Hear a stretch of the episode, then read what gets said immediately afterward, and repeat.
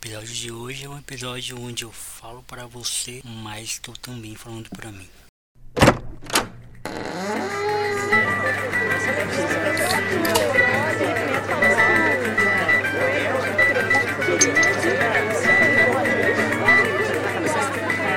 senhor é um teólogo de quinta!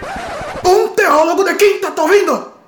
Francamente, viu? Fora daqui! Fora daqui!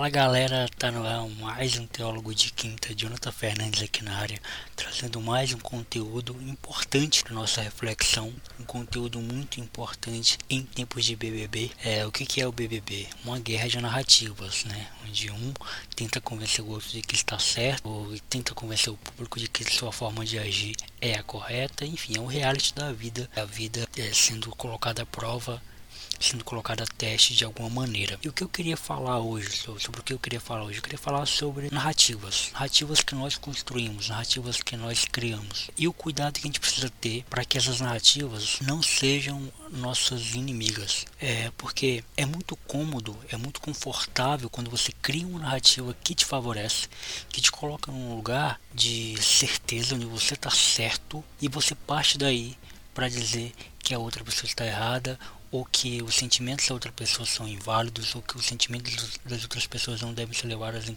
ser levados em consideração. Você sustenta essa narrativa até a outra pessoa desistir, desistir do diálogo, desistir da conversa, né? ou se afastar de você até você criar um outro trito com uma nova pessoa e aí vai criar uma nova narrativa que te favorece. É bom ter cuidado com essa percepção que você tem sobre você mesmo de achar que você sempre está certo ou de achar que a outra pessoa é que está errada e ela não consegue enxergar o erro dela.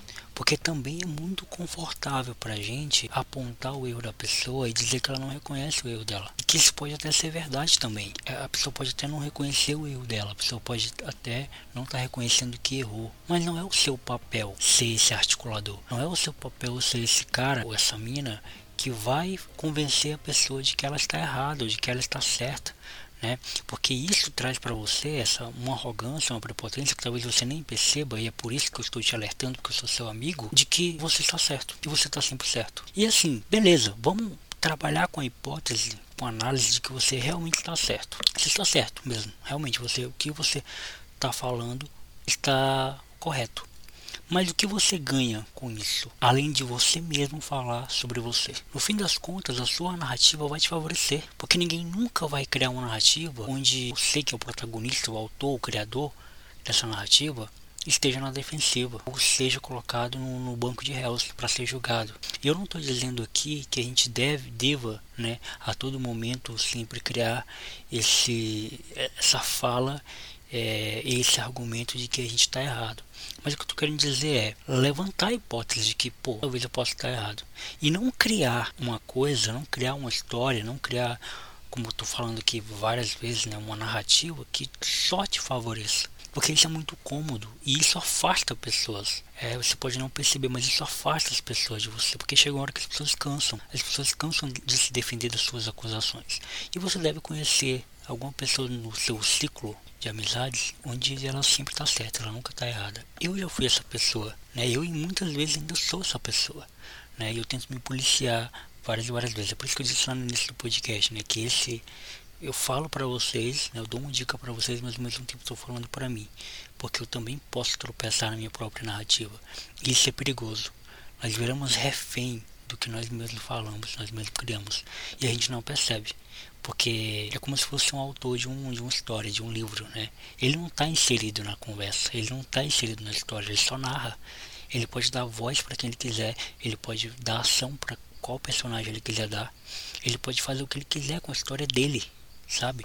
E muitas vezes nós criamos essas histórias, é, onde nós somos o personagem que sempre está certo, que nunca está errado.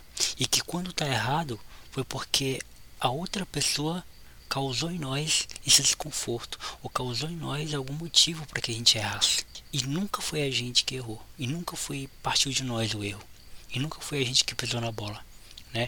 E quando e quando é a gente que pisa na bola, a gente cria uma saída, uma escapatória onde eu não me saia como o vilão. Né? Então, gente, muito cuidado com isso, muito cuidado com, com seus relacionamentos, que talvez possam estar sendo afetados por essa sua forma de agir. Às vezes você nem percebe, talvez seja seu namorado, seu namorado, é, ou algum amigo, ou a sua mãe, ou seu pai. Ah, ele nunca me ouve. Será que ele nunca te ouve? É. Pô, ele nunca me nota. Será que ele nunca te nota? Ah, ele nunca me dá atenção. Será que realmente ele nunca te dá atenção? Ou é você que já reforçou isso tantas e tantas vezes que já virou uma verdade para você? Que só para você faz sentido. E é cômodo para você reforçar isso. E é cômodo para você repetir isso. Já parou para pensar sobre isso?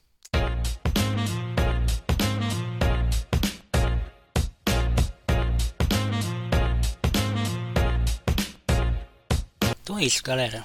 É, foi isso que eu quis falar nessa quinta-feira, né? Acredito que vocês tenham entendido o meu ponto de vista, né? Acredito que vocês tenham entendido a minha narrativa, o que eu quis dizer aqui para vocês.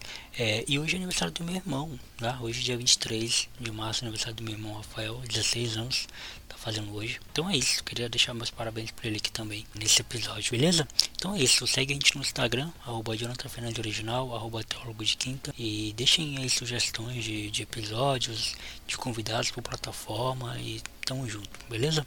Até a próxima terça com mais plataforma e até a próxima quinta com mais um Teólogo de Quinta. Fui.